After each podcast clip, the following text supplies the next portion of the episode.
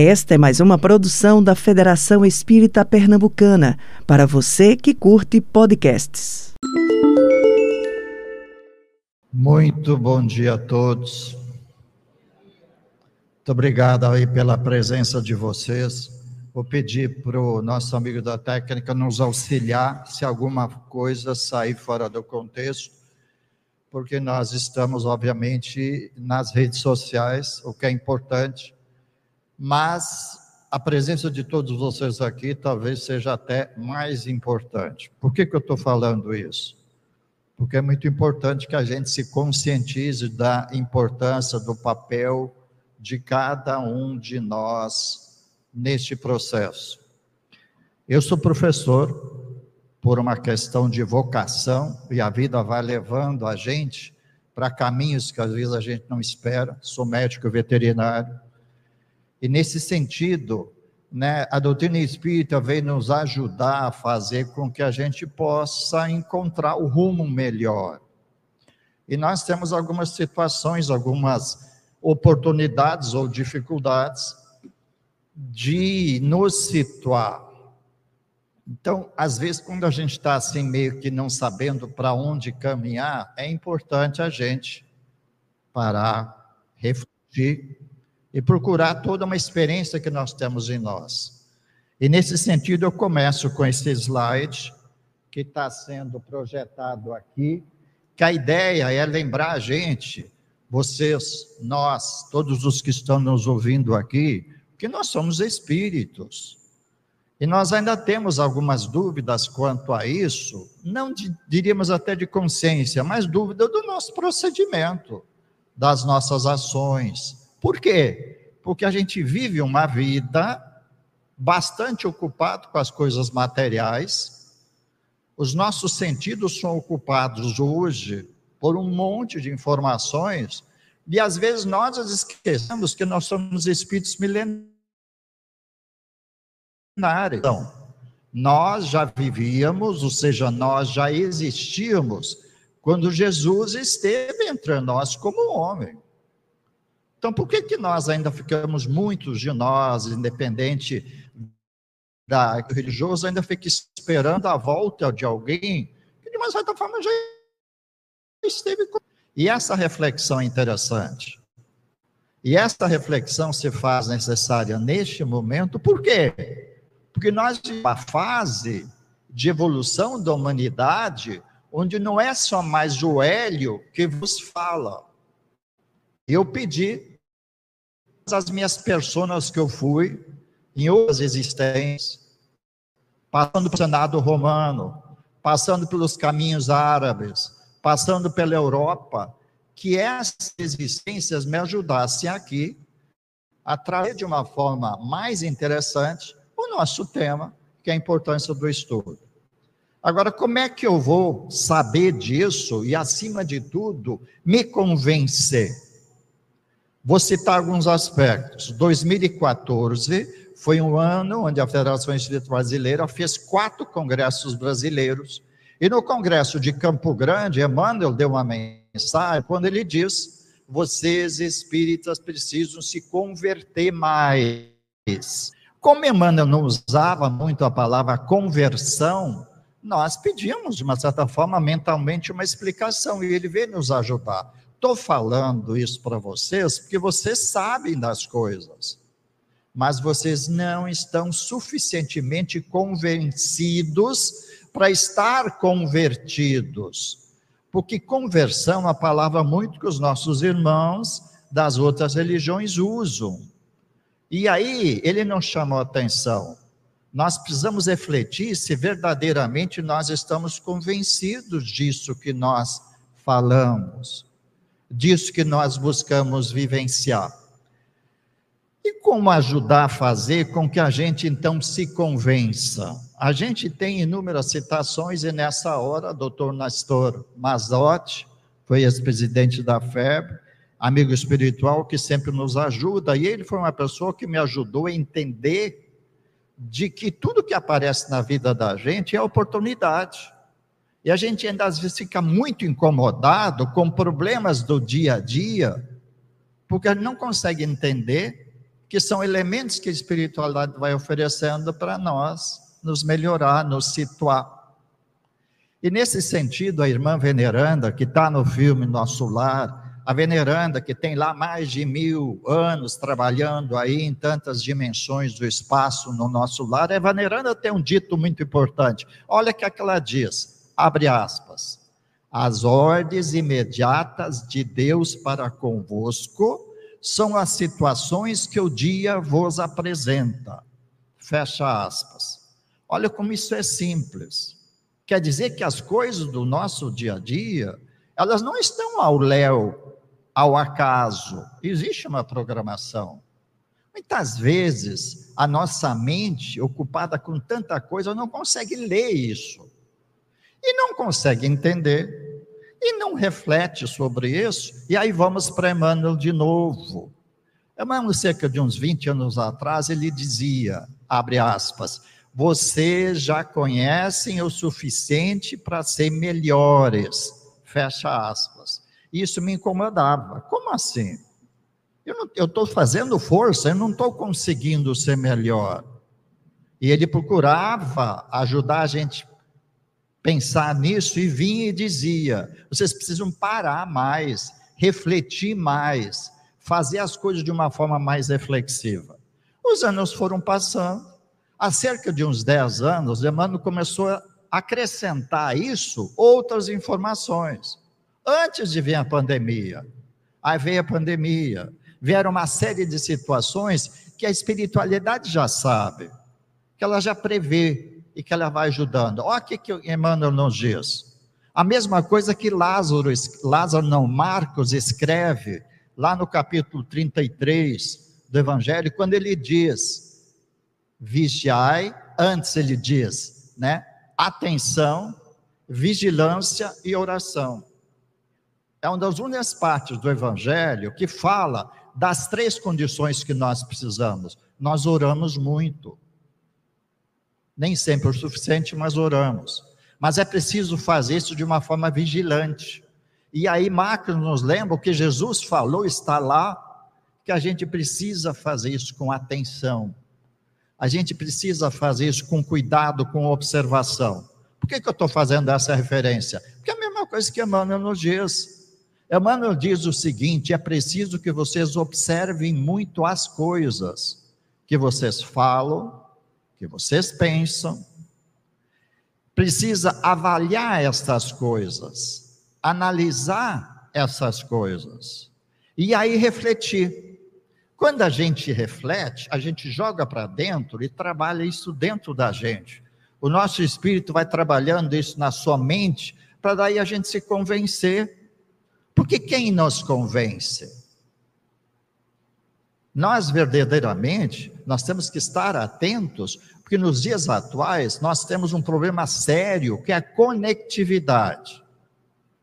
Nós estamos entrando num período delicado, já é delicado, de estarmos conectados com tanta coisa que vai nos visitando, ocupando os sentidos, mas nem sempre deixando marcas luminosas em nós. Às vezes, ao contrário, ela deixa uma sensação estranha em nós e a gente precisa refletir quem nós somos.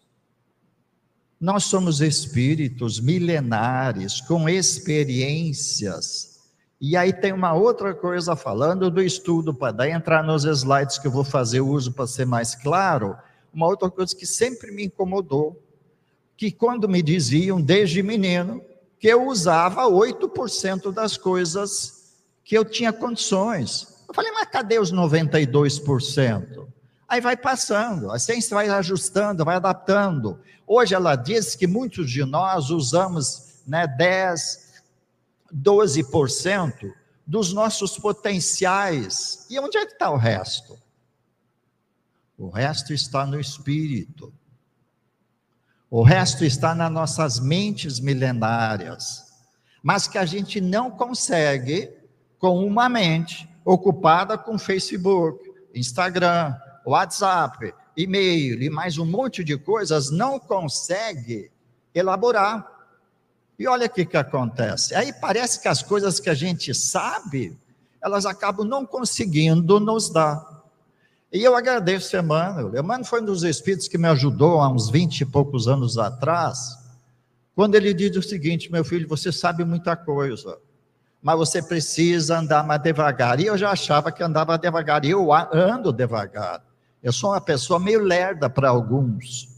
Mas aí olha o que, que acontece. Como eu sou professor universitário, os meninos conseguem entender mais os lerdos do que aqueles que andam atropelando.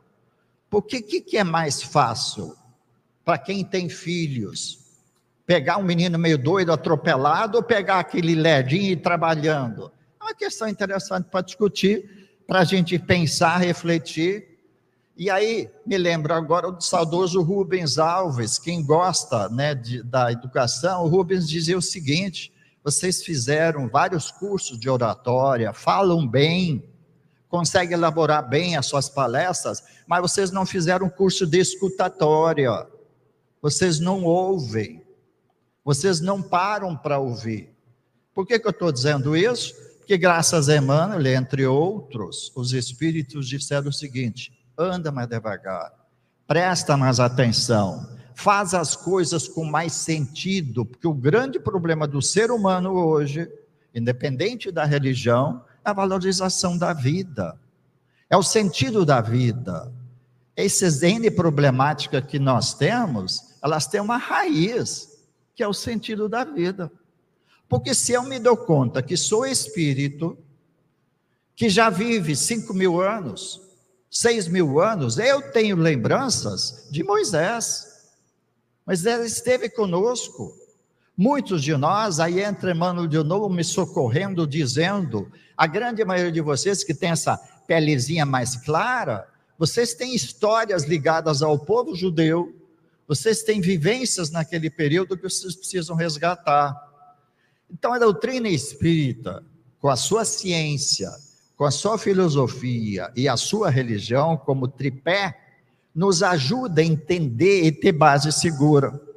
E aí eu preciso dizer para vocês: nós andamos pelo mundo.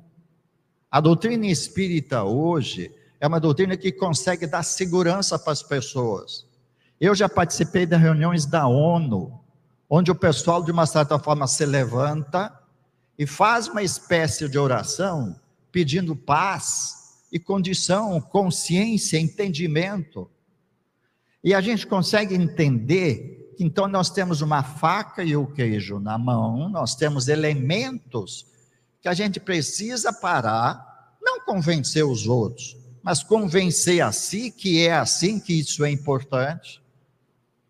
E aí, nos ocupar de algumas coisas. Parabenizo vocês que estão aqui nesse domingo de manhã, aos que me ouvem, aos que param e de uma certa forma que façam isso se fixando, porque nós fizemos dez coisas ao mesmo tempo, 40 coisas ao mesmo tempo, e a gente faz as coisas mal feitas, precisa tirar um tempo para Jesus.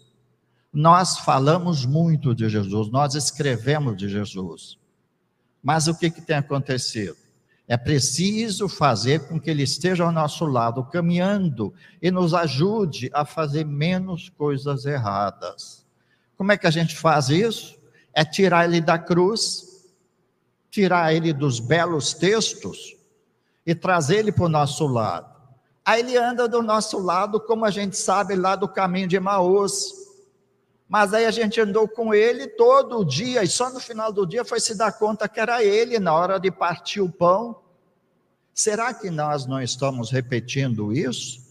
Será que Jesus, incansável Espírito de luz, e que busca cada um de nós, por mais complicados que a gente esteja, será que ele está encontrando um ganchinho para entrar em relação conosco? Preciso trazer mais um elemento que vai acontecer durante esse ano. Não vou me aprofundar nisso, para quem tiver interesse, depois eu posso ajudar nós este ano vamos ter bastante problemas, porque o campo magnético da Terra está mudando. A Terra que girava num eixo X começa a inclinar. A Terra é alcançada pelas vibrações do Sol. O Sol não gira como a Terra. O Sol, o Sol tem inúmeras manchas, faixas de vibração, E elas estão nos alcançando. Então, nós vamos ter problema de rede, de conexão, de internet, e problema em nosso coração, em nós, no nosso campo magnético. E a gente não sabe de onde isso vem. Como é que eu vou saber disso? Eu preciso estudar, eu preciso ler, eu preciso ler de uma forma refletida. Então, a gente vive um momento acelerado e que nem sempre a gente tem esse tempo. E aí nós vamos trabalhar alguns slides tentando mostrar que a gente precisa colocar isso em prática, porque senão Emmanuel vai continuar dizendo: você já conhece muita coisa, mas tem dificuldades para fazer aquilo que vocês conhecem. Então, nós vivemos num planeta que tem um governador, mas nós no dia a dia, às vezes até disso duvidamos. Porque tem tanta coisa acontecendo que parece que Jesus está dormindo. Parece que ele não está em relação conosco. E a gente tem que pensar no que a veneranda falou. Que nada do que as coisas que acontecem no dia está fora de propósito. A gente precisa refletir.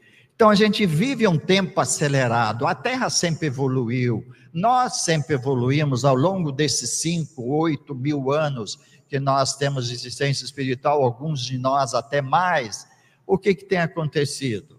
Só que agora, como diz o doutor Bezerra de Menezes, isso acelerou. Por que, que acelerou? Porque a gente está mudando de fase. Nós estamos indo e construindo um plano de regeneração. Agora, como ter uma terra regenerada sem ter o coração regenerado? Sem nós termos em nós elementos que nos oferecem essa condição mundo globalizado, conectividade. Sem querer, nós estamos assolados por informações, e aí nós que já temos os cabelinhos mais brancos aqui, já temos mais experiência, para nós ainda é mais fácil do que essa meninada nova que está vindo aí, que ela está perdida, está que nem bolinha de ping-pong nesse contexto das informações, e ela precisa da nossa referência, ela precisa da segurança, ela precisa do exemplo. E aí, por causa disso que Bezerra diz, a humanidade sempre precisou de Jesus, mas nunca como nos tempos atuais, porque ele é uma referência segura, e nesse sentido, então, esse mundo globalizado, ele faz o quê? O que eu acabei de falar, que está de uma certa forma representado aqui. Nós temos um mundo que nós olhamos com os nossos sentidos, nós ouvimos, e esse mundo nos atrai. E esse mundo exerce sobre nós uma influência extraordinária. E aí eu preciso, eu que gosto da cultura popular, eu que gosto do homem simples, porque eu acho que lá está muita essência, lá tem muita base que nós estamos precisando, porque a gente vai se intelectualizando e vai se complicando, e aí faz que nem diz André Luiz. A complexidade leva para vocês para um universo tão complicado que vocês se perdem, vocês perdem a sua essência. Então, aonde quer que nós estejamos hoje, nós precisamos, de uma certa forma, aprender a simplificar, para recuperar a condição de próprio espírito que somos para fazer com que não aconteça uma coisa que está no Evangelho. Está no Evangelho uma passagem, vou sugerir um livro, Jesus de Nazaré. Frederico Kremer, seu autor, é um militar organizado, sistematizado. Ele colocou nessa obra se aquilo que Jesus falou, ele falou de manhã, de tarde, de noite, se estava chovendo, se estava fazendo sol, porque isso tem importância. E a gente muitas vezes ouve, sabe, repete, mas não consegue entender toda a grandeza de Jesus. Domingo igual a estes, não de manhã, de tarde, no final do dia, Jesus estava com os apóstolos e a multidão. E a multidão cobrando dos apóstolos solução, resolução de inúmeras coisas. Aí Jesus inteligentemente vai recuando, vai se afastando, vai deixando os apóstolos naquele bololô. E aí, de repente, os apóstolos vêm e dizem assim: Mestre, mas e aí? Você não vai falar nada? Você não vai responder essa multidão? E o mestre recua mais um pouco, não são exatamente essas palavras, mas para entender melhor, é, ele disse: da multidão entendo que a multidão não sabe que é ser eterno, que é ser imortal, mas de vocês não. Vocês sabem. E vocês estão sendo incoerentes, porque nessa hora vocês não estão pensando como seres imortais. Vírgula. É por isso que eu vim trazer, não a paz, eu venho trazer a guerra, a contenda. E aí está lá no Evangelho as coisas que ele nos disse nesse contexto. Então, por que, que eu estou dizendo isso? Jesus tem inúmeras situações. Quantas vezes nós nos incomodamos e não aplicamos aquilo que ele falou do, da poeira, do pó das sandálias? Quantas vezes nós vamos visitar um amigo e a energia, a receptividade não é aquela que a gente gostaria, e às vezes a gente sai meio incomodado. Por que, que a gente não aplica Jesus? O que, que ele disse? Sacudir, se vocês entrarem numa cidade, se entrarem numa casa, se forem visitar uma aldeia, e o pó das sandálias incomodar, sacode as sandálias, tira o pé, o pó e segue. Por que, que nós não fizemos isso? Então, gente, Jesus é um pedagogo é o irmão que segue aí nos dando base para que a gente consiga aproveitar todo esse vértice de conhecimentos que a Terra tem. Mas se nós não amarrarmos isso na simplicidade, na essência, no estudo, nós vamos perder a importância disso e vamos ficar que nem o Chico dizia. Chico dizia: você vai se, você vai virar uma alguém da turma do TBC turma da boa conversa. A gente conversa, a gente fala, a gente sabe muita coisa, mas está faltando essência, está faltando exemplo. Nesse, neste mundo, onde nós somos ocupados, a gente precisa achar um espaço para Jesus. Doutor Bezerra de Menezes tem uma mensagem de 2016 quando ele diz o seguinte: o grande problema de vocês é a autossuficiência. E aí ele meio que assustou a gente, porque não é, a gente ouve que a gente é autossuficiente, a gente tem uma certa rejeição. Aí ele explica: vocês são autossuficientes porque se brincar, vocês duvidam de Deus. Deus pode tudo, como está lá na prece de Cáritas com uma faísca ele pode resolver. Ele continua criando, ele está criando esses universos, essas coisas todas. Então ele não poderia resolver o nosso problema? Poderia sim. Mas por que, que ele não faz? Porque ele quer que nós sejamos deuses. Aí doutor Bezerra diz: pensa bem, vocês muitas vezes não duvidam de Deus? E ele deu uma lição complementando o que o Chico já nos tinha ensinado. Chico diz: olha, vocês vivem como filhos ingratos porque um filho grato é um filho que não duvida de Deus, que não tem, então, queixas, lamentações, e aí é muito difícil a gente não se, não se queixar, não se lamentar. Aí volta a Bezerra de Menezes. Bezerra de Menezes diz: vocês limitam Deus. Vocês em determinados momentos duvidam Deus, de Deus. E a gente se põe a pensar: é preciso colocar as coisas no lugar. E para isso, a ciência traz uma nova noção de que, na verdade, nós não somos só um universo, nós somos multiverso. Aí já complicou. O que, que é multiverso? Eu não vou tirar aqui para explicar, mas eu sugeri para vocês.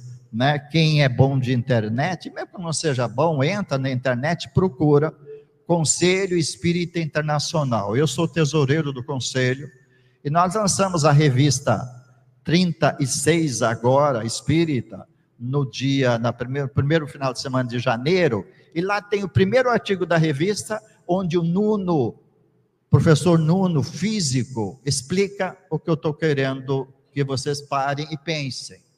Ele explica o multiverso.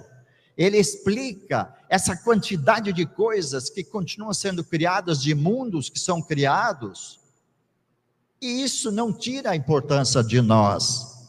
O Nuno coloca lá: todos nós somos importantes, todos nós somos filhos de Deus, todos nós somos criaturas que têm uma importância extraordinária neste momento de reequilíbrio de um planeta energético.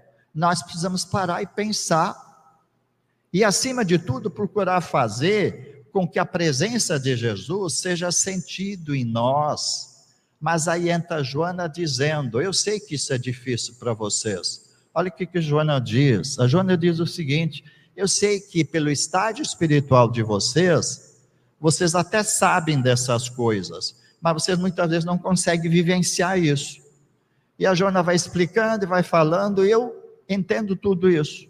Eu só não entendo o pouco esforço que vocês fazem para ser melhores.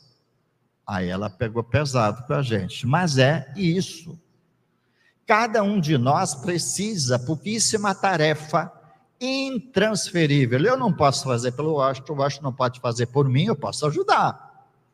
Mas essa questão de nós nos avaliarmos, e aí eu vou para os slides, que nós vamos conseguindo entender alguns aspectos. Então, vamos avaliar a Terra. Nós tem nesse nesse, nessa escala, afetividade, moral, conhecimento. E aqui nós temos dois mil anos, quando Jesus se fez homem entre nós, quando ele andou conosco, quando ele procurou chamar nossa atenção, mas a gente estava onde? Não sei. Emmanuel diz que a gente pode encontrar resposta na nossa mente, buscando lembranças de Jesus, e eu encontrei a minha. Eu tinha uma atração pelo domingo de ramos. Aquela história de jogar coisinha lá para Jesus naquele jumento passar, me produzia uma alegria muito grande no domingo de ramos. Mas aí passava a semana, veio a crucificação e na Páscoa eu estava entristecido, meu coração estava entristecido. Na busca, consegui entender que eu, como muitos de nós, andávamos naquela multidão, quando Pilatos, tentando lavar as mãos, acertar as coisas, ele pergunta para aquela multidão: Vocês conhecem esse homem? E o que, que a multidão fez? Muitos, como eu, se viraram, fazendo de conta que não era comigo. E a gente precisa refletir. E esta turma, muitos deles estão na doutrina espírita hoje, tendo uma oportunidade nova, porque parte dessa multidão que não prestou atenção e, de uma certa forma, colaborou para a crucificação, antes da crucificação, procura Jesus. Ah, desculpe, a gente pisou na bola, não não estava atento. E Jesus diz o seguinte: Eu vou arrumar um jeito. Vocês vão ter ao longo das vidas encarnações, e vocês vão aprender a andar comigo. E nós estamos buscando aprender. Então, o que, que eu estou querendo falar? Estou falando de uma multidão de espíritos, onde muitos de nós estávamos, que de uma certa forma conviveu com Jesus, estava desatento, não conseguiu entender as coisas direito, tinha outros interesses, prioridades, e as mesmas coisas se repetem hoje. Então, parabéns a quem para para ouvir, a quem para para estudar, é importante que a gente se ajude, porque cada um de nós tem elementos que podem ser elementos de compreensão facilitada para outro, porque olha o que, que Kardec diz. Kardec diz que cada um de nós tem um tipo de compreensão do Evangelho. E ele diz mais: não tem dois espíritos iguais. Então é natural que nós entendemos uma determinada situação não do mesmo jeito cada um de nós entende. Mas daí a gente fazer escutatória, daí a gente fazer um diálogo e tentar compartilhar isso é muito importante. E aí nós conseguimos formar aquele feixe de varas, né? Que de uma certa forma vai nos ajudar a enfrentar as situações que o mundo nos oferece. Jesus esteve conosco. Olha a luz aqui. Mas olha a nossa evolução no sentido da perfeição. Sede perfeitos, está lá do Evangelho. E é importante que a gente se convença que nós estamos matriculados numa escola, estamos estudando, para muitos a Terra não é uma escola, é um hospital, para outros ainda é um presídio, mas para a grande maioria de nós é uma escola.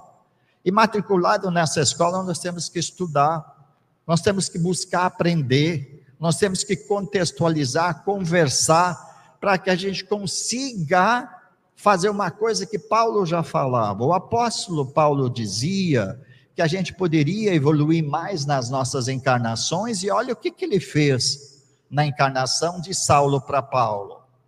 Quando perguntado, ele diz: o problema não está na lei, o problema está em vocês. Então, toda vez que eu preciso de uma força maior, eu vou a Paulo, porque ele nos mostrou, sair de Saulo para Paulo, que o problema não está na lei, o problema está em nós, nós que colocamos pedra no caminho, nós que complicamos as coisas, nós que muitas vezes fugimos a determinadas responsabilidades, porque uma coisa é verdade. Depois que eu sei, não adianta fazer de conta que não sei. E aí a gente começa a se deparar com a nossa consciência nos cobrando. Então, gente, nos dias atuais, a gente precisa de uma consciência tranquila, e aí eu volto a Joana de Anjos.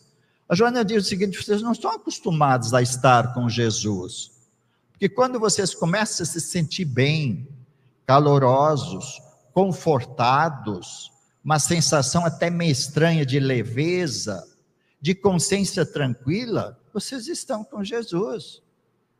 A gente precisa buscar esses elementos. A gente precisa buscar essas situações. Aonde? Nas igrejas? As igrejas estão em crise. Mesmo Universal do Reino de Deus, com tantas coisas, não é a multidão que vai resolver o problema. E aí entra o doutor Bezerra de Menezes em duas ou três mensagens do ano passado, que ele nos diz: não fiquem esperando a multidão acolher vocês, sejam vocês o fermento que vai, de uma certa forma, levedar essa massa. Então é uma oportunidade belíssima para cada um de nós fazer aquilo que o Chico dizia: pegar seu cadinho de luta, a sua situação, vivenciá-la bem, para fazer com que a gente tenha a companhia de Jesus. Passaram dois mil anos e a gente estima que esteja aqui, mas nós precisamos disso aqui. E vocês percebem que essa caminha, é, essa linha não é horizontal, que é a linha do conhecimento. E aí volta ao que eu já disse. Nós conhecemos muita coisa.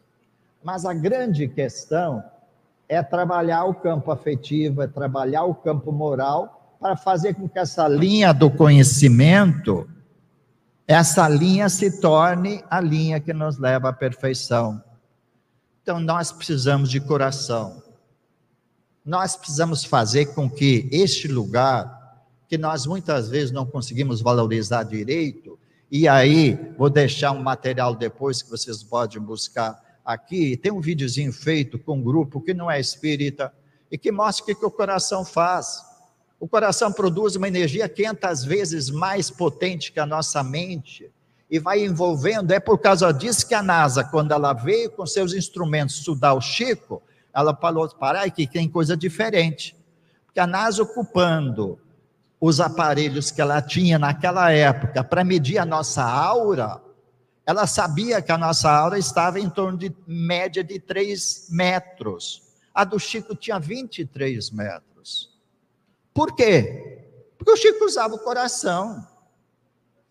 Então, nesse sentido, muitas vezes a gente quer fazer o que eu estou fazendo, procurar colaborar com as coisas que a gente sabe, mas a gente deveria estar fazendo, eu deveria estar no meio de vocês, numa proximidade de três metros, para fazer com que os nossos corações se falassem. E olha o que está acontecendo com a humanidade. Os corações estão se falando. Quando nós tínhamos famílias, almoços em conjunto, nós tínhamos a rua, nós conversávamos, nós exercitávamos isso. Mas hoje nós temos inúmeras academias, centros do saber e poucos corações. E nesse sentido, então, não sou eu, vou fazer as, usar as expressões de alguém que ia ser prêmio Nobel da Paz. Tem um chileno, psiquiatra, chamado Cláudio Naranjo. O Cláudio faz trabalho no Chile, na América Latina, faz, não fez, no mundo todo. Fez em Harvard, nas principais universidades e conseguiu mostrar isso. Então, vocês encontram referências sobre isso num vários textos, vários livros que ele escreve que é a pedagogia do afeto, onde ele diz que nos falta afeto. Então, nas maiores universidades, como nas escolas mais simples, o segredo é o mesmo: é falar de coração. Agora, como é que a gente faz isso no mundo agitado, conturbado? E nós precisamos do coração para conseguir atingir essa perfeição. Então, o cenário que nós vivemos Está aí, é do livro Perturbações Espirituais, o Manuel Filomeno diz, período de turbulência que ocorre em vários outros momentos, que objetiva o progresso moral. Nós estamos sendo convidados agora a não fazer o progresso de conhecimento. Conhecimento nós vamos bem, está aí, aí os japoneses, etc., mandando agora novas sondas para a Lua, já tem um monte de países mandando. E uma das coisas que mais impressionou a ciência, olha o que nós já podemos fazer, o quanto que nós conhecemos. Você produziu o telescópio, se jogou ele para o espaço, ele passou 10 anos girando, até que ele conseguiu se localizar e nos trazer as imagens. Estou falando do Hubble. Esse telescópio que nos traz tantas imagens deste universo que às vezes a gente duvida. Nesse sentido, vamos parar bem, parar e pensar. Nós conseguimos mandar sondas para Marte, mas será que a gente consegue abrir as portas do coração? Chico, numas fitinhas cassete, ele distribuía umas conversas, aquela voz que envolvia a gente, ele dizia o seguinte: filhos, vocês precisam abrir o coração para Jesus porque a vossa mente não é suficiente para entender Jesus. E aí ele ensinava aquela fitinha cassete, a gente abrir, passava cinco minutos, naquela voz melodiosa, ele dizia, e aí? Pelo menos você fez uma frestinha? Pelo menos um pouco de luz entrou em vosso coração? E aí ele dizia, é preciso aprender a abrir a tramelinha da janelinha, para abrir o espaço para que Jesus possa se fazer. Essa é uma questão que nós temos que resolver, cada um de nós. Se a gente for pensar, nós temos tanta coisa publicada, tanta coisa conhecida, mas tantos corações com problema, tantas situações de depressão, de ansiedade. São Francisco de Assis está na Europa, tentando fazer com que aquelas igrejas frias, da mesma forma, quando ele se ele esteve como homem entre nós. Da mesma forma, ele está procurando reformar as igrejas, porque a Europa está um caos. Por quê? Um monte de conhecimento que serve para quê? Nesse sentido, não estou falando contra o conhecimento, não. Mas nós temos que valorizar, nós temos que usar tudo isso, e as igrejas estão vazias. Porque o Deus que a igreja vendeu, Jesus que a igreja vendeu não resolveu o problema das pessoas. E aí nós precisamos voltar a Ele, que nos ensinou e continua nos ensinando. Peguei essa cena porque ela essa cena do livro Voltei. No livro Voltei, né, quando nós temos aqui o irmão Jacó e ele visitando na rua e tendo essas impressões, nós nunca estamos só e por que, que eu estou dizendo isso? Porque o ano passado começou em 15 de janeiro, Francisco Thyssen, presidente da FEB, a cada mês um presidente dava uma mensagem e o teor da mensagem girava em torno de quê? Vocês sabem que o mundo espiritual existe, mas vocês precisam dar mais atenção a ele. Porque o mundo espiritual é mais volumoso. E aí nós voltamos 2016, quando o Bezerro de Menezes nos disse: eu, nós estamos tirando o pé do freio. O Bezerra não costuma usar essas palavras mais simples. para dizer, usou para que eles fizessem mais compreendido e a gente buscasse entender. 2016, FEEGO, Congresso Espírita, a mensagem está lá. Doutor Bezerra diz, a gente está tirando o pé do freio porque a gente precisa fazer com que essa espiritualidade aprenda com vocês. Então, gente, quantos espíritos nós temos convivendo conosco? Quantos espíritos eu tenho nessa hora aqui me ajudando? Quantos espíritos estão retransmitindo, ajudando a fazer com que isso aqui alcance zonas difíceis, zonas chamadas abismais, que essas palavras chegam lá. Mas a palavra não, não adianta a palavra chegar se não chegar a energia, se não chegar o elemento que está lá no livro, no mundo do rumo de regeneração, no rumo do mundo de regeneração. Está lá escrito as redes de luz lançadas. Está lá o Spinelli, o Barçanufo, lançando as redes de luz que nós podemos lançar. Onde é que nós podemos lançar? Dias da Cruz, que é um espírito encarregado de nos trazer isso de uma forma assim mais mastigada, antes da pandemia veio, trouxe uma mensagem, está no reformador, e ele dizia: o plano espiritual construiu uma rede de luz. Vocês aí precisam colaborar para que essa rede de luz faça o trabalho. E como diz a Cruz era médico, ele usou como exemplo o neurônio. Nós temos bilhões de neurônios na nossa cabeça cada um faz uma coisinha, mas eles estão conectados.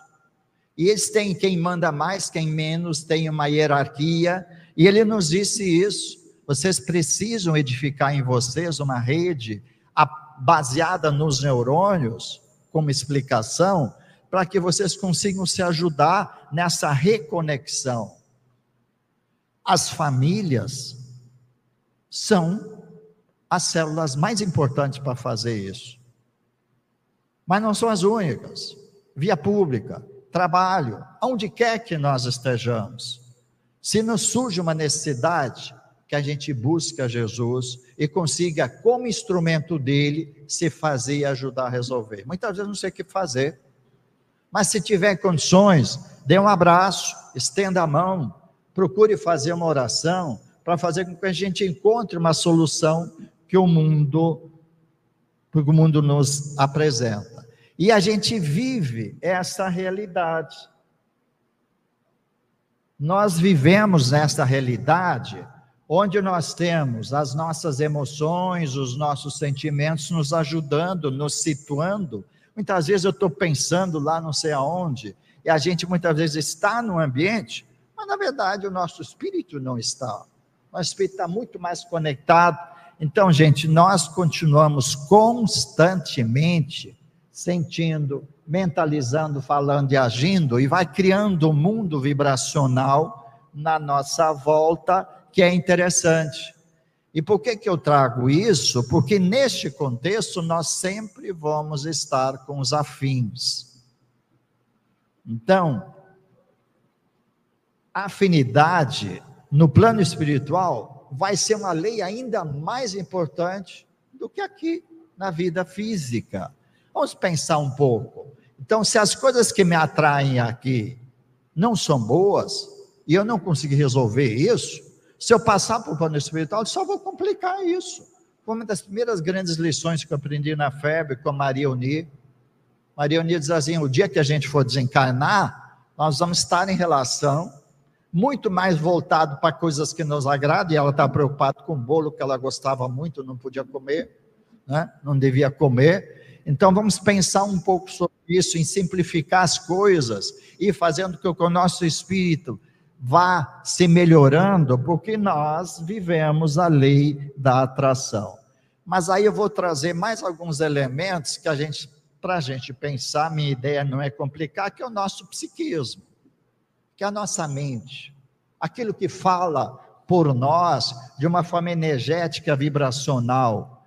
Tudo que nós fizemos fica registrado em nosso perispírito, como está escrito aqui. O nosso espírito é um manancial de conhecimentos, e aí eu vou voltar ao que eu já falei. Os 90% das coisas que eu sei e não consigo fazer estão no espírito.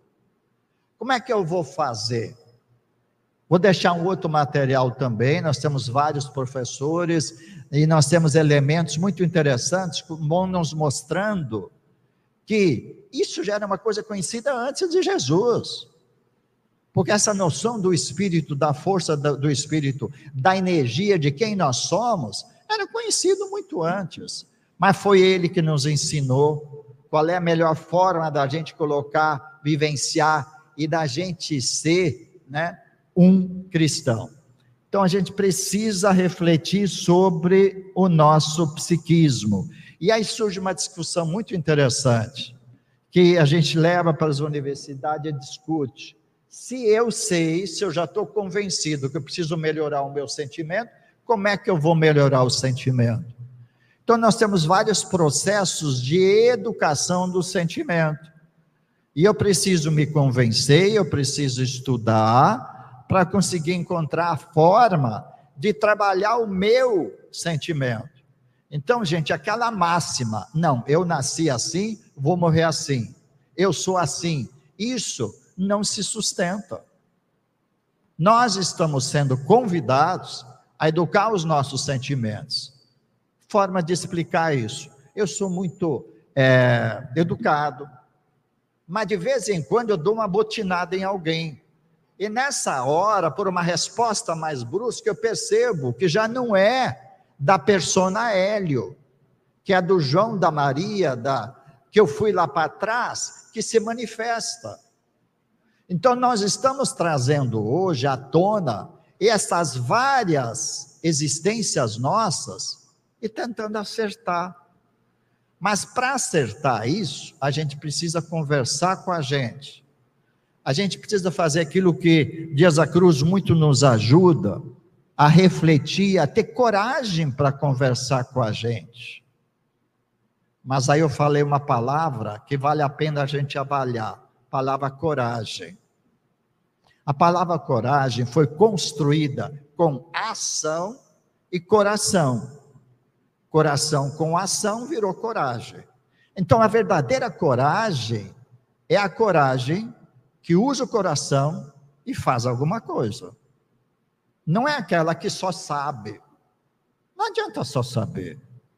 E nesse sentido, então, nós encontramos espíritos valorosos, e somos o pulmão do mundo de luz. Brasília é a grande referência, aí uma menção a vocês, aqui de Pernambuco, não sei se vocês sabem. Pernambuco tem uma importância grande nisso, por quê?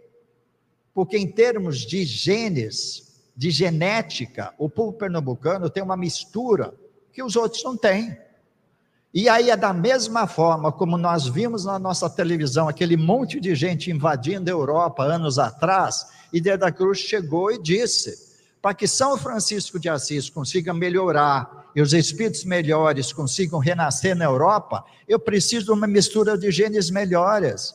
Então, gente, aquele negócio que aconteceu, que ainda continua acontecendo hoje, aquele povo que foge das suas regiões e entra na Itália, entra na está sendo acompanhada pela espiritualidade. Eles estão trazendo genes, esses genes vão fazer uma grande mistura que vai fazer com que eu tenha um espírito em condições de encarnar com aquela mistura gênica para ser um ser melhor. Vamos colocar isso de outra forma. Nós estamos numa considerada uma estrela de terceira categoria. Tem a da quarta e tem a da quinta. Quem lê o livro Renúncia sabe que Alcione fala muito, né, desses planos. E ela fala, ajudada pelo Emmanuel, das dimensões de quinta dimensão. Gente, nós estamos recebendo espíritos de planetas de quinta dimensão para viverem conosco. Agora, o que, que a gente vai fazer? Eles vão estar que nem doidinho na rua, se nós não tiver elemento de sustentação para eles. Onde as palavras são menos importantes. Porque os nossos meninos jovens hoje, eles têm 3, 4, 5 segundos de atenção. Eles prestam atenção só segundos. Não adianta você vir com uma conversa muito grande, eles não vão estar atentos. Eles vão até por questão de educação, de repente, parar de te ouvir. Mas eles não vão estar assimilando isso. isso por que, que eu estou falando isso? Porque nós estamos sendo, desde, e aí não sou eu que falo, aí é o Divaldo que fala. Desde a década de 70, nós só temos espíritos renascendo entre nós, e que são espíritos de outras dimensões e que precisam da sustentação, precisam de uma nova mistura genética. E nessa nova mistura genética, a faca e o queijo está com vocês. Pernambuco é considerado um lugar onde as pessoas visitadas pelos holandeses, portugueses, franceses, índios, etc., essa mistura gênica criou uma condição de aqui estarem espíritos reencarnando, inclusive, por causa disso. E por, causa, por que, que eu sei disso? Porque eu sou também um homem de ciência. 1992, você fez uma avaliação aonde que no mundo as mulheres conseguiam mais gerar bebê fora do útero. Deu Pernambuco. E aí veio a pergunta: por que Pernambuco? E a resposta é essa que eu estou dizendo para vocês. Essa não é uma resposta religiosa, essa é uma resposta da ciência.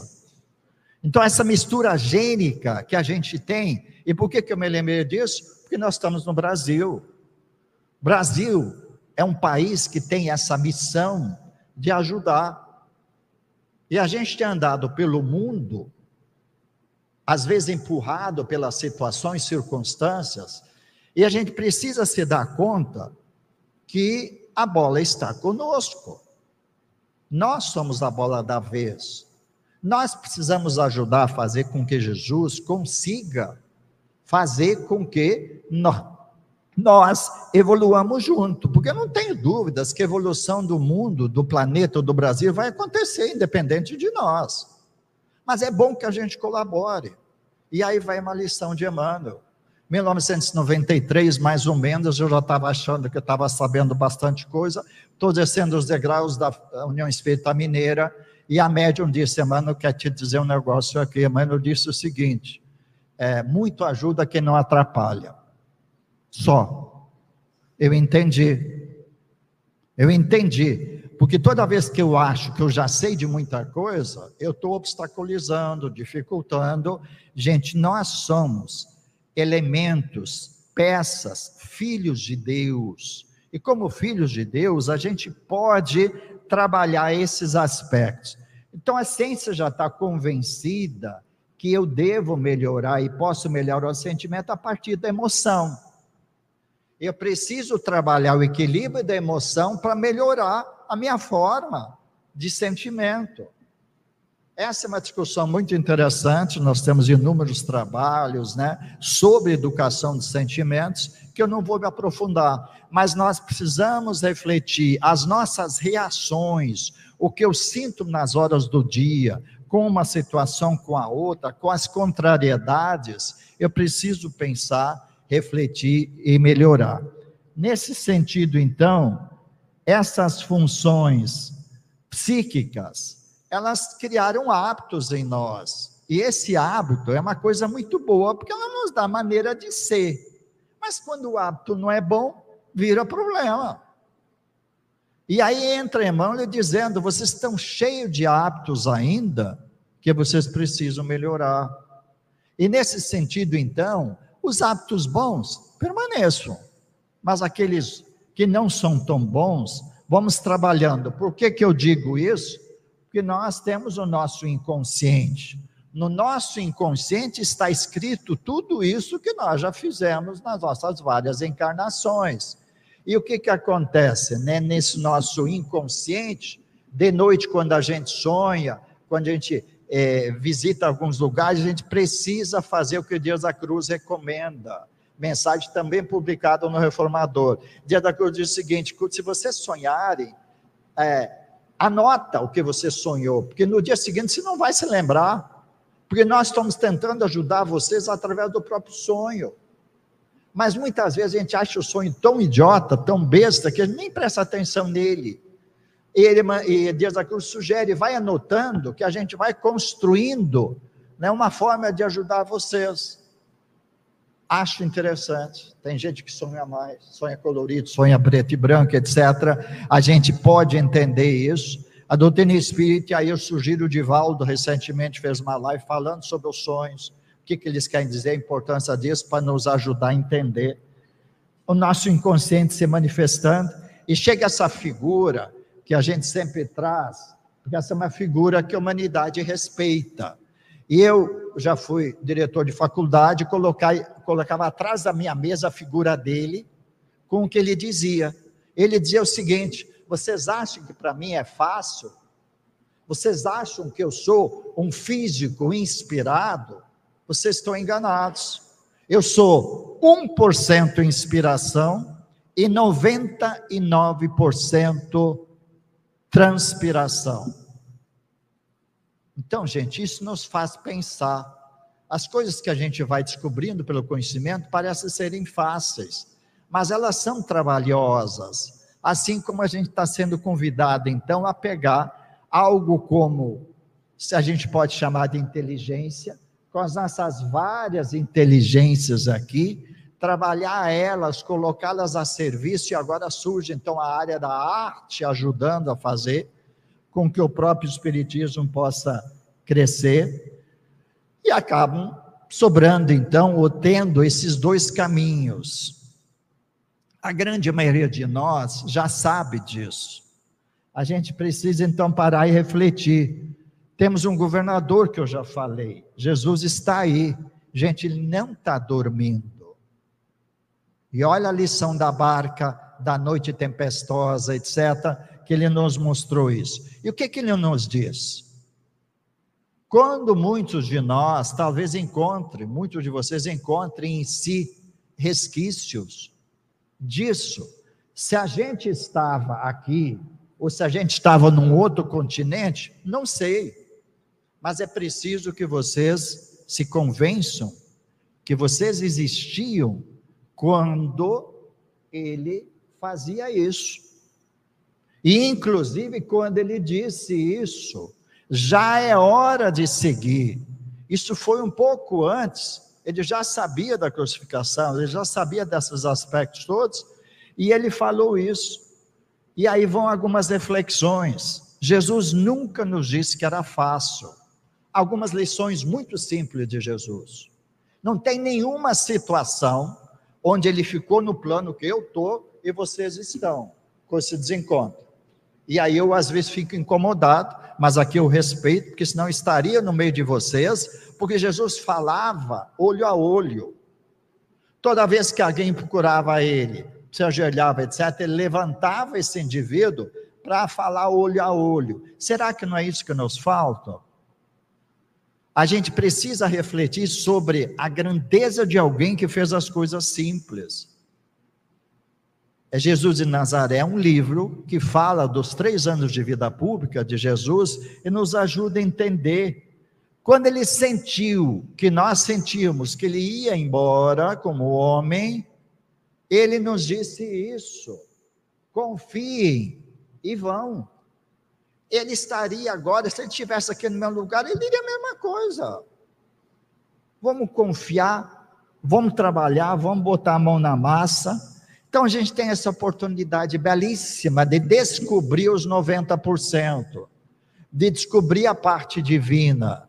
Agora eu preciso o estudo, o ensino, a educação é uma grande forma da gente encontrar portas para isso a gente precisa valorizar, usar, precisa usar tudo que nós já somos, não esperar outra encarnação.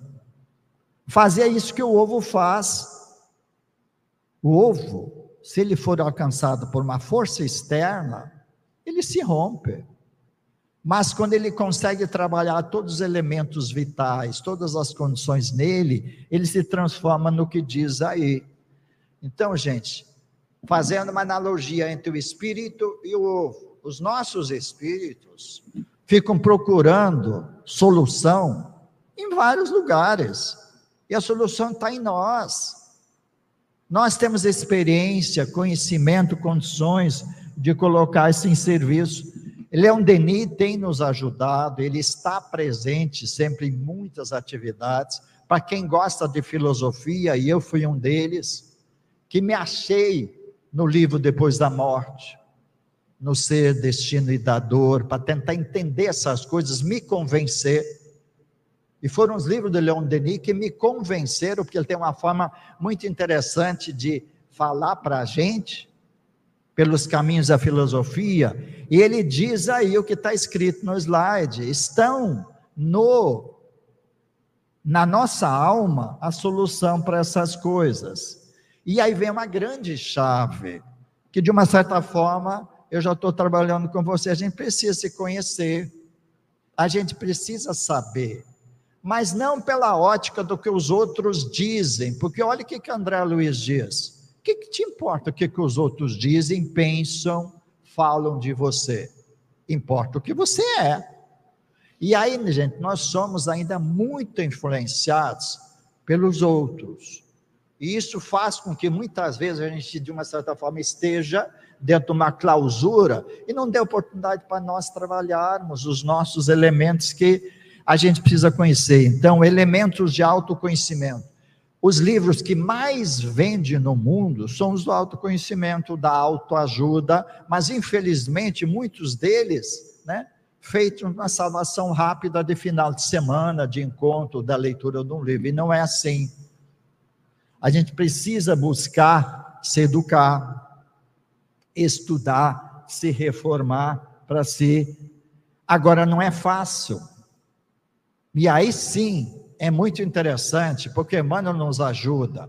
Uma mensagem de Emmanuel tem por título A Equipe, quando ele estava falando a nós, trabalhadores espíritos, ele diz o seguinte: você já não tem mais o direito de chegar e botar o dedo em riste e falar com o irmão sobre um erro, sobre um engano.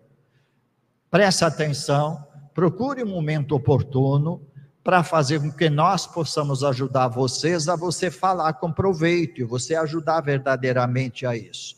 Então, gente, nós ainda precisamos, de uma certa forma, de refazer um convívio onde nós tenhamos é, mais confiança em nós mesmos. E aí eu estou me recorrendo a quem? Nova Jerusalém, onde os apóstolos trabalham. Estevão coordena o trabalho dos apóstolos. Jesus continua reorganizando a terra, as artes, a ciência, esses aspectos todos. Isso está, isso é conhecido né, há muito tempo. Lá na Nova Jerusalém tem Estevão. No livro Paulo Estevão tem Estevão. E foi Estevão que nos ajudou. Como que ele ajudou? Mediunidade na FEB, final de ano, o que, que a gente pode fazer para reprogramar, para melhorar para o ano que vem? E aí a gente fez aquela aquela dinâmica que tem por, por nome carícias, por exemplo, quando a gente coloca várias é, várias é, propriedades, faculdades nossas, coloca num papelzinho, dentro de um cestinho e vai tirando e vai falando quem a gente acha que tem aquilo, etc. E naquele dia, a palavra sinceridade saiu muito. E de repente Estevão chega e fala através da médium, dizendo: Eu preciso dizer para vocês que vocês não são sinceros o suficiente um para, um para com os outros. Ele trouxe uma lição que nunca mais esqueci, que vou compartilhar. Ele disse: vocês vivem sempre rodeados de espelhos. E esses espelhos refletem quem vocês aparentemente são. Se esses espelhos estão sujos, vocês não se enxergam como são. Então, o que, que nós precisamos fazer? Limpar os nossos espelhos. Chico já dizia isso. Não faltar com a verdade. Chico dizia que o evangelho veio não para passar a mão na cabeça e concordar, ele veio para transformar, para mudar. E nesse sentido, Estevão nos ajuda a dizer que nas nossas relações a gente precisa construir um nível de confiança para que aquele que percebe determinadas coisas de nós não tenha medo de falar para nós e nos ajude a evoluir, porque nós somos espíritos sociais, seres sociais, a gente precisa pensar sobre isso. Então, como diz Estevão, vamos limpar os nossos espelhos, espelhos familiares, espelhos dos centros de trabalho, né, dos lugares onde a gente trabalha, para poder trabalhar esses elementos. E nesse sentido, então, como é que a gente vai trabalhando esses elementos? A gente precisa trabalhar uma série de coisas que eu já falei para vocês, que está de uma certa forma mostrado aqui, educar os sentimentos, recuperar essa convivência fraterna, fazer com que a gente consiga fazer a autorrealização. E aí nós temos um primeiro grande passo para fazer isso, que é a vontade. Gente, vamos parar e refletir. O que, que aconteceu quando Jesus nasceu na manjedoura? Os espíritos de planetas inúmeros, naquela hora se manifestaram e esteve entre nós aquele famoso enunciado que diz: Glória a Deus nas alturas, paz na terra e boa vontade para com os homens. Isso veio das esferas superiores e isso norteia a própria doutrina nos dias de hoje. Então, gente, a boa vontade é essa vontade que a psicologia, as ciências da Terra tentam ver que eu preciso dela. Para ser mais explicativo, eu vou para Leon Denis de novo. Leon Denis nos ajuda a entender que na nossa, no nosso cérebro, nós temos a mente se manifestando no físico, que é o cérebro, e lá eu tenho o gabinete do desejo, da inteligência, eu tenho da imaginação, e sobre ele eu tenho a vontade. Então, gente, a vontade governa os gabinetes que decidem as coisas na nossa cabeça. Então, eu não consigo ajudar alguém que seja de má vontade. E eu preciso pensar em mim também, para trabalhar os elementos de uma boa vontade, e é meio caminho andado. Reflitamos sobre isso e nós vamos perceber então que nós temos isso. O segundo passo eu já falei. Por que, que veio a pandemia?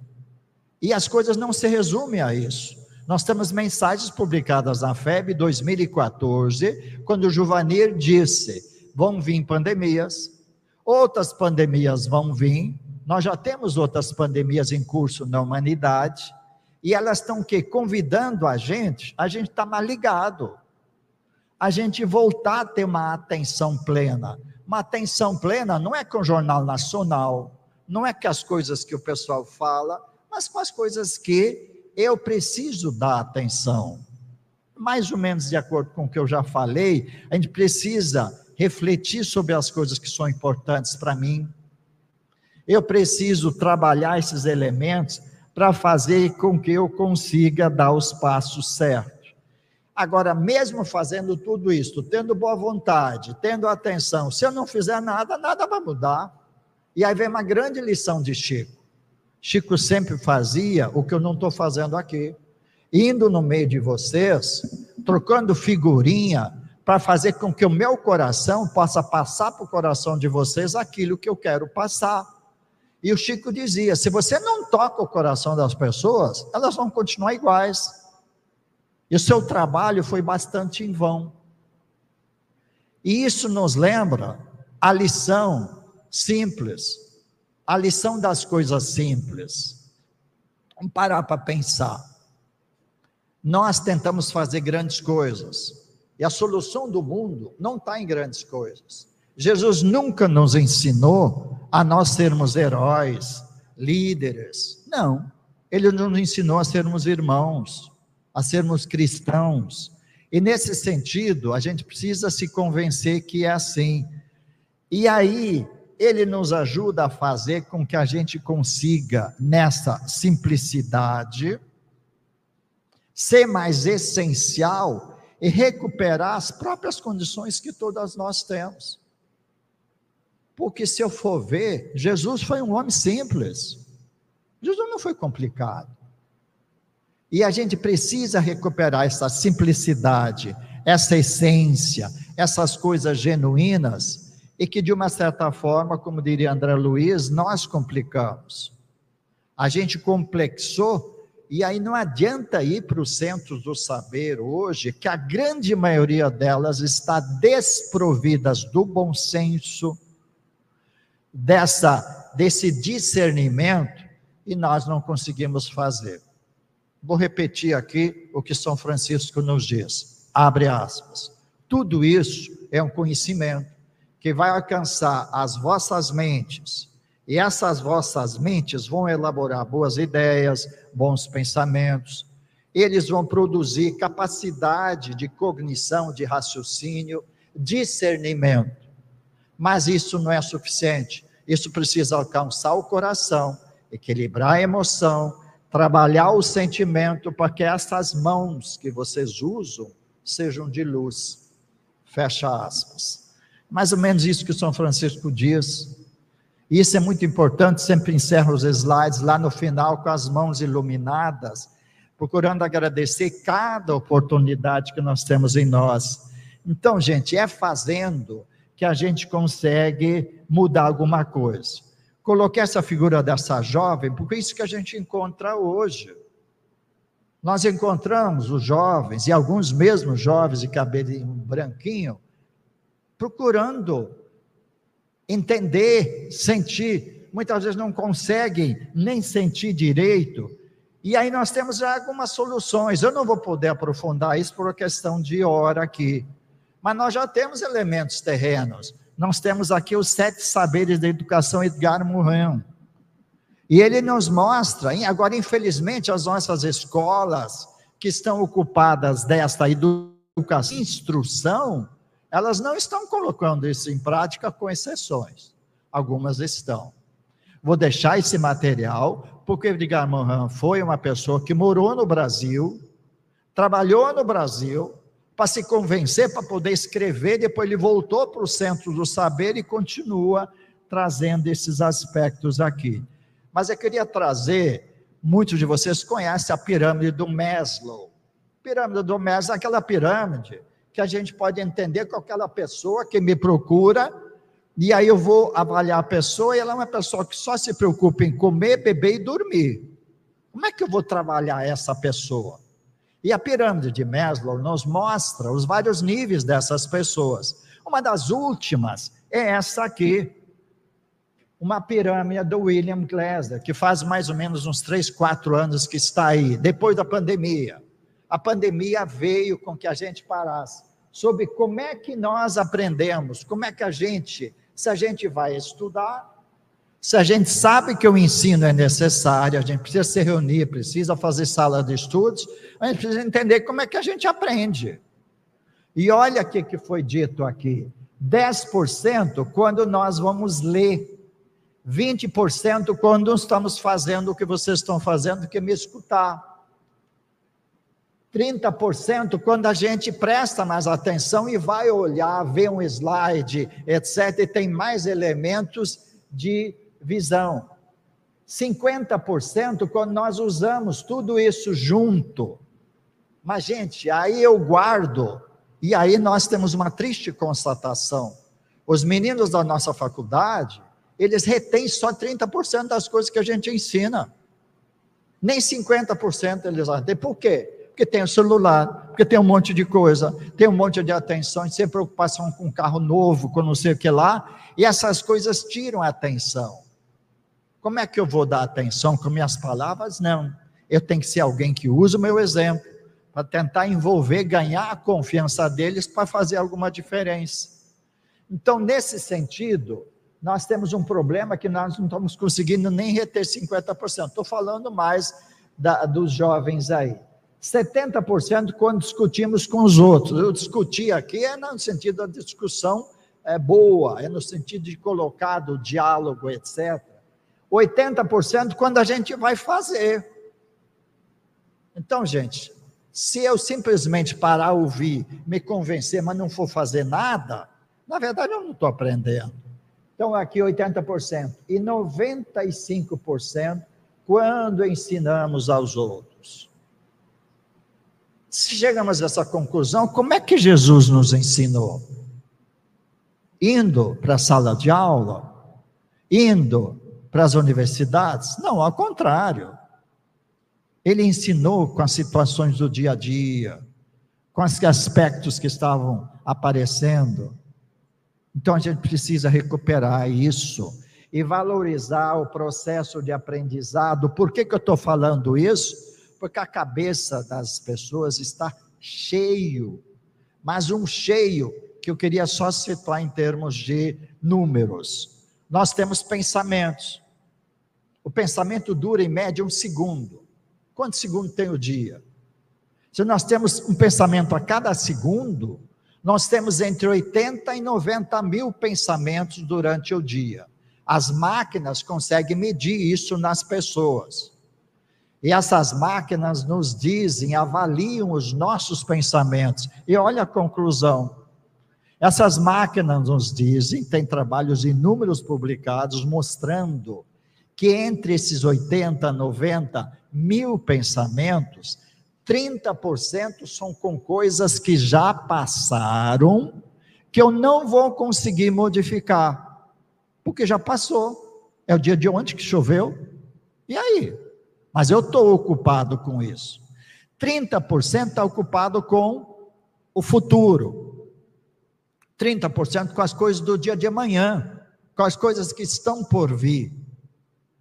E aí a gente vê, bom, mas sobra 40%, 40% sobre o tempo atual, sobre o meu dia, sobre a minha hora, sobre agora, essas questões todas. Se eu for aplicar isso para o espírito, olha quantos pesos nós temos, pé chumbado, coisas encruadas em nós que estão no passado, que a gente precisa vencer. A física quântica nos mostra o futuro, o futuro depende de nós. Pela lei da probabilidade, o dia de amanhã vai ser muito parecido com aquilo que eu tiver capacidade de organizar, de pensar, etc. E aí a física nos ajuda a entender isso.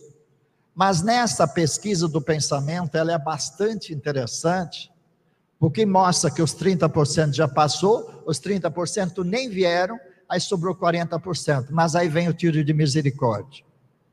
Desses 40% de pensamento, só 8% são pensamentos altruístas.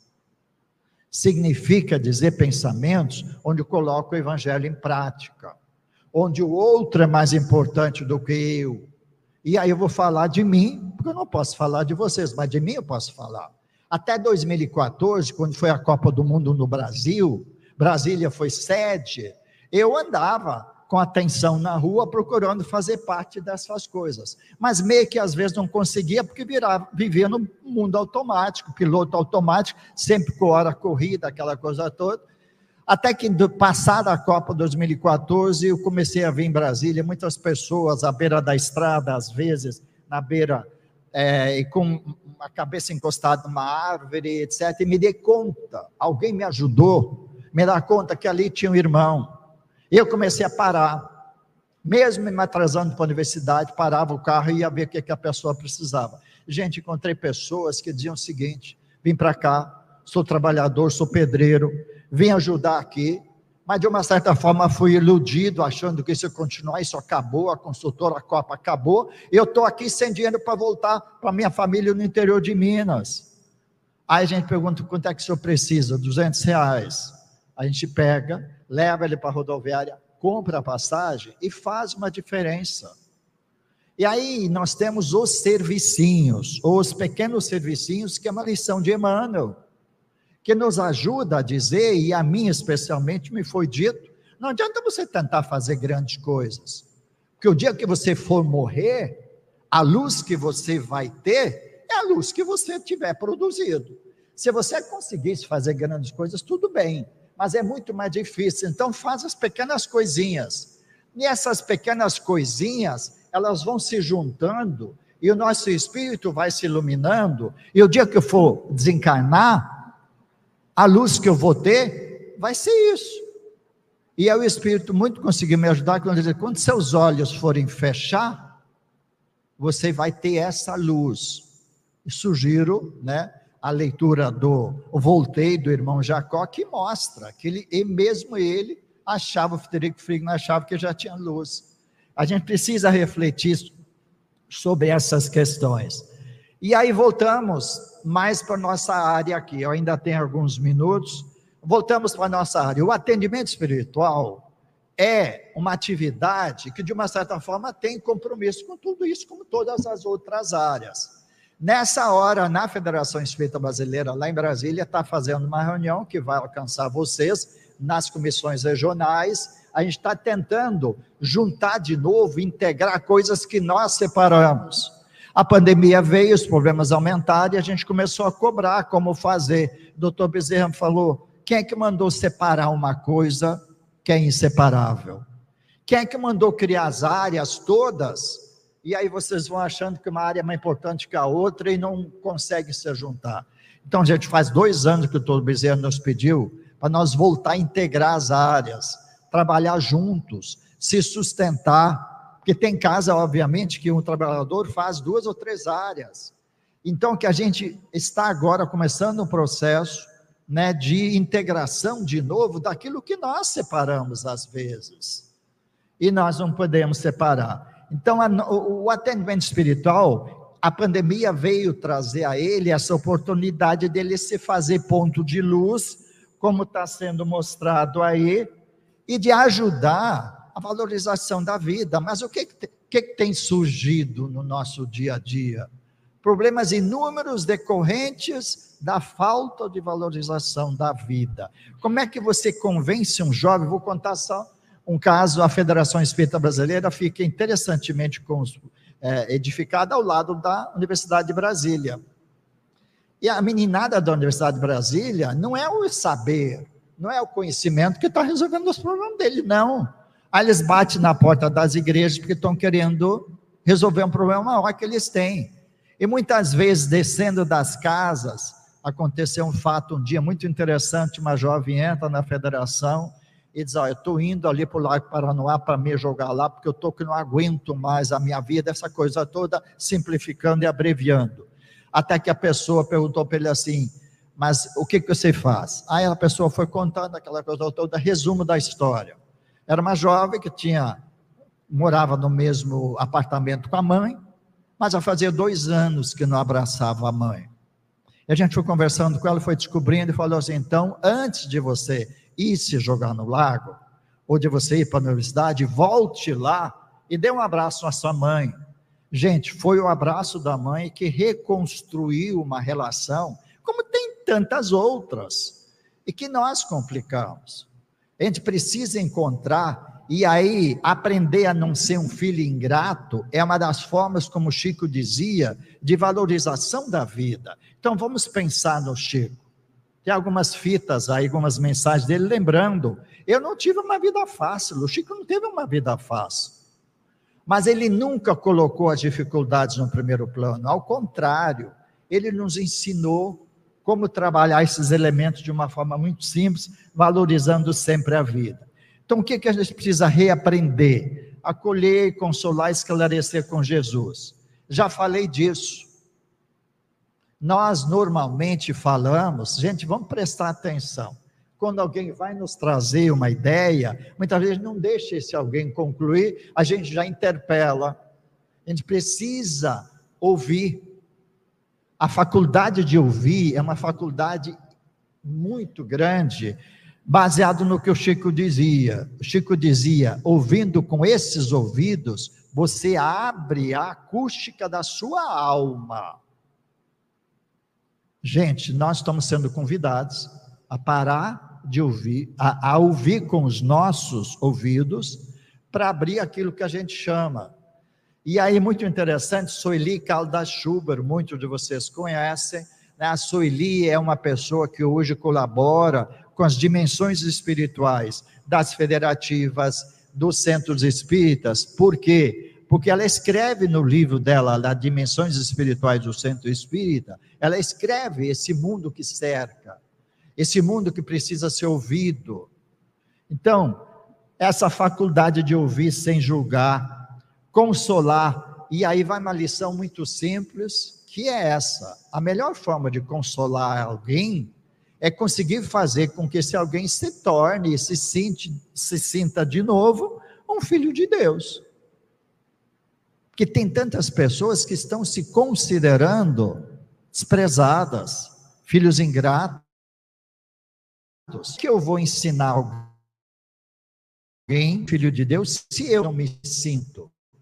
E havia uma lição muito grande do Zé de Menezes. 1989, do Bezerra de Menezes, eu começando a trabalhar mediunidade, ele diz assim, veja que você está tendo muito esforço para ser um bom médium, mas use a intuição e tente melhorar você, porque você não consegue dar uma coisa que você não tem.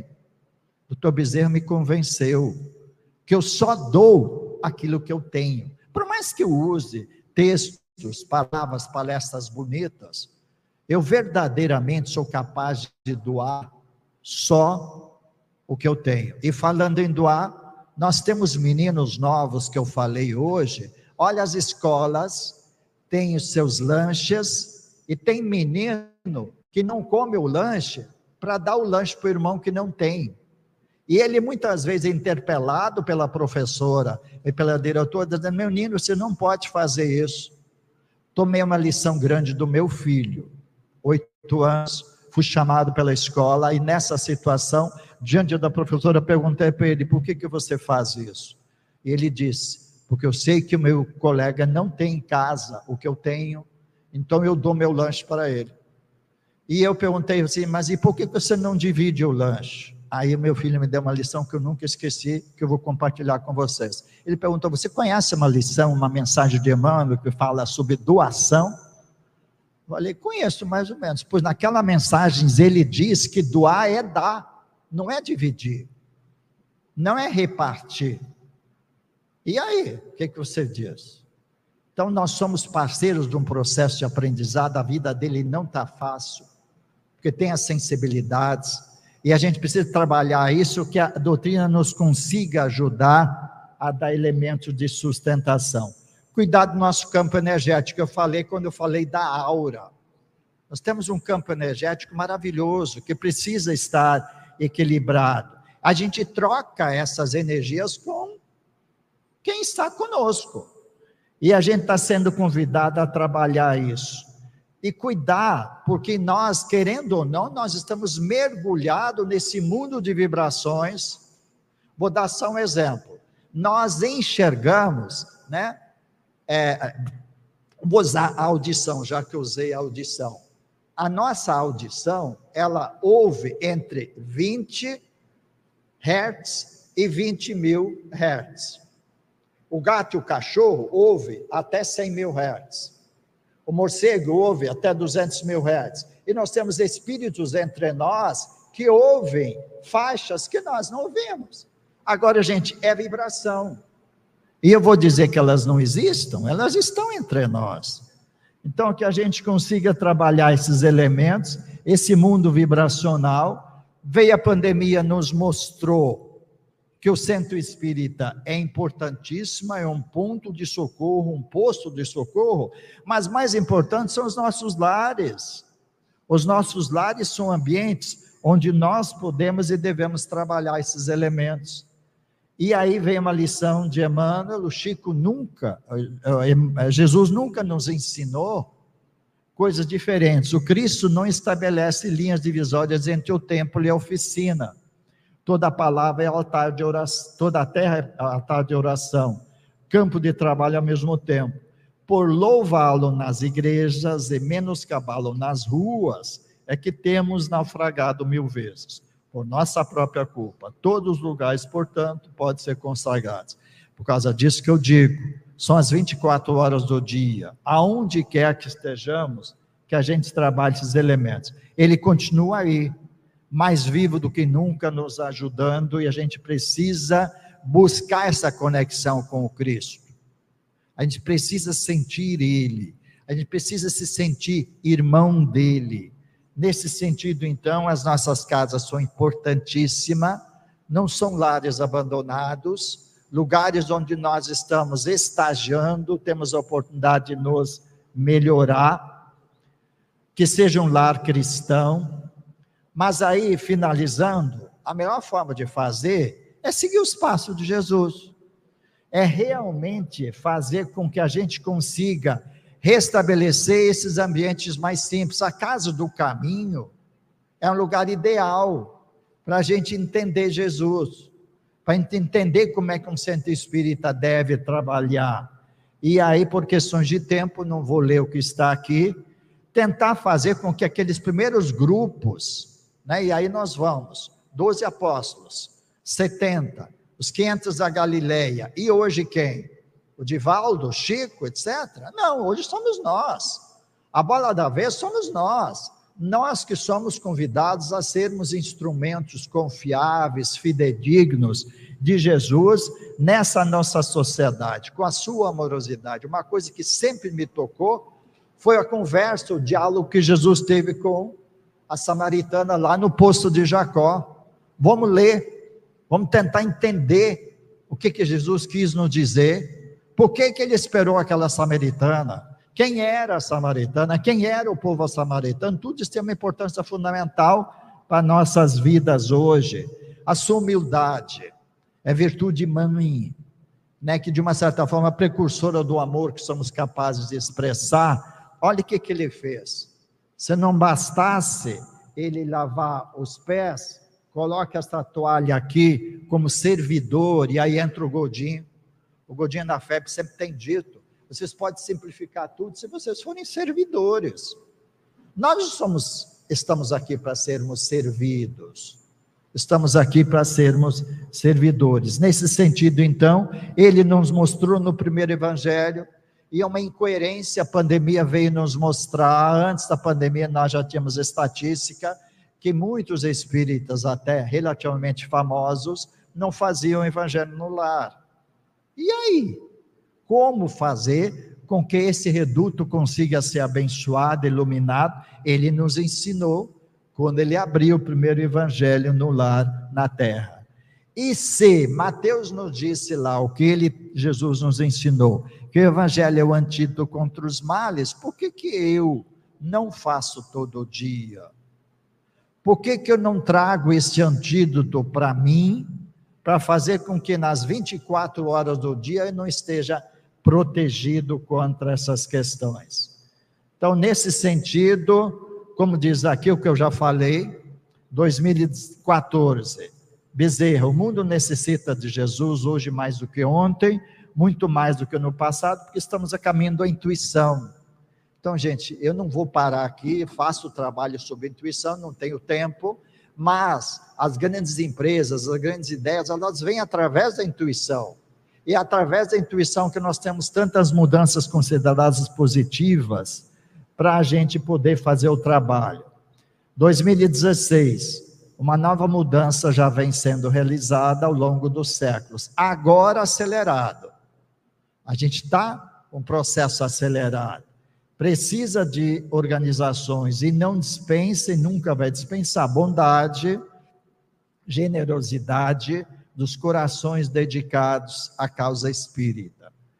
E aí ele dá uma lição muito importante. As nossas ações podem retardar a marcha do progresso, mas não impedir. E se a despeito da boa vontade, da generosidade, não se desfizerem os impedimentos, o trabalhador será encaminhado a outras tarefas, substituído para que outro venha e forneça a plataforma necessária para o Espírito do Senhor. Aí o grifo é meu na mensagem, para a gente ver quem são os Espíritos do Senhor. São esses inúmeros Espíritos que estão sempre à disposição, mas uns encontram ocupados.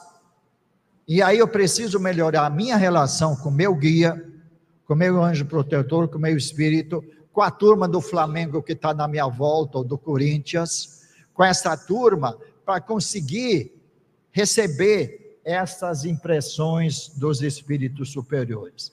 Aqui nós temos uma mensagem de Emmanuel que está no livro Estude Vida, que fala sobre a importância disso que eu estou falando, que é de ensinar, que é de aprender essas coisas todas. Sair da escuridão, ir para o mundo.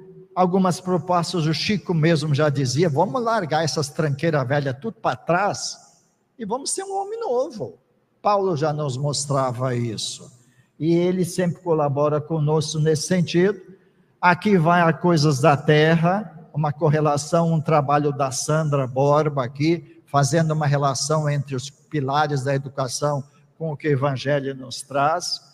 E aqui a gente precisa então voltar a integrar a trabalhar, a conversar, para que a gente consiga fazer um trabalho melhor.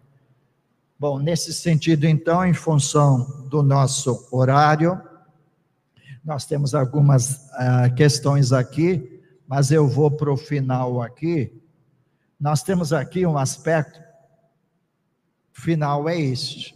Jesus continua nos aguardando, continua nos esperando. Por mais que a gente esteja ocupado, é, com problemas, a gente tem oportunidade. Por que, que eu estou dizendo isso? Porque esse espírito que dá essa mensagem aqui, o Erasto, muitos de vocês sabem, ele foi um discípulo fiel de Paulo. Continuou trabalhando com Paulo, como continua trabalhando até hoje. 2012, reunião da diretoria da FEB, eu estava secretariando o seu Nestor e os nossos, nossos diretores. Erasto chegou e disse mais ou menos o que ele diz aqui. Mas ele disse mais. Ele disse, 2012, vocês precisam aproveitar todos os meios de comunicação, esses que estão aqui nos ouvindo, Instagram, WhatsApp, etc. Vocês precisam ocupar os meios de comunicação para reeditar as epístolas de Paulo. E é o que nós estamos procurando fazer. Eu sou conselheiro da Associação Mundial de Medicina Veterinária. Uso os espaços para a gente levar isso. E fico muito feliz quando a Índia, a China, esses países recebem as boas notícias, porque o Evangelho é boa notícia. O Evangelho é boa nova, mas eu consigo colaborar muito mais, muitas vezes, não é com a minha fala, com a minha forma de ser. Então, muitas vezes é calado, é ajudando, é sustentando que eu consigo ajudar. Uma última mensagem: a humanidade sabe disso, só que ela precisa ser convencida. Na época da pandemia, o doutor Tedros, aquele de bigodezinha que aparecia falando para a Organização Mundial da Saúde, nos convidou. Fomos lá, fizemos uma reunião com ele, porque ele convidou inúmeros de religiões várias do mundo para tentar encontrar uma explicação para a pandemia. E o que, qual é a explicação? A pandemia veio para fazer com que a gente, de uma certa forma, parasse para pensar. A gente resolvesse os problemas da roupa suja em casa, na família, porque a gente ficou mais juntos, essa coisa toda. Mas, gente, infelizmente, a pandemia não alcançou os resultados esperados.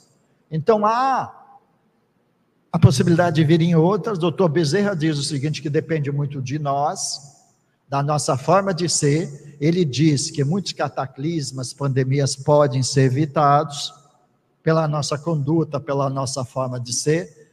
Aí vocês podem me perguntar, mas eu, gente, nós somos peças de uma engrenagem grande e que a gente é importante. Nós fizemos uma diferença para o mundo.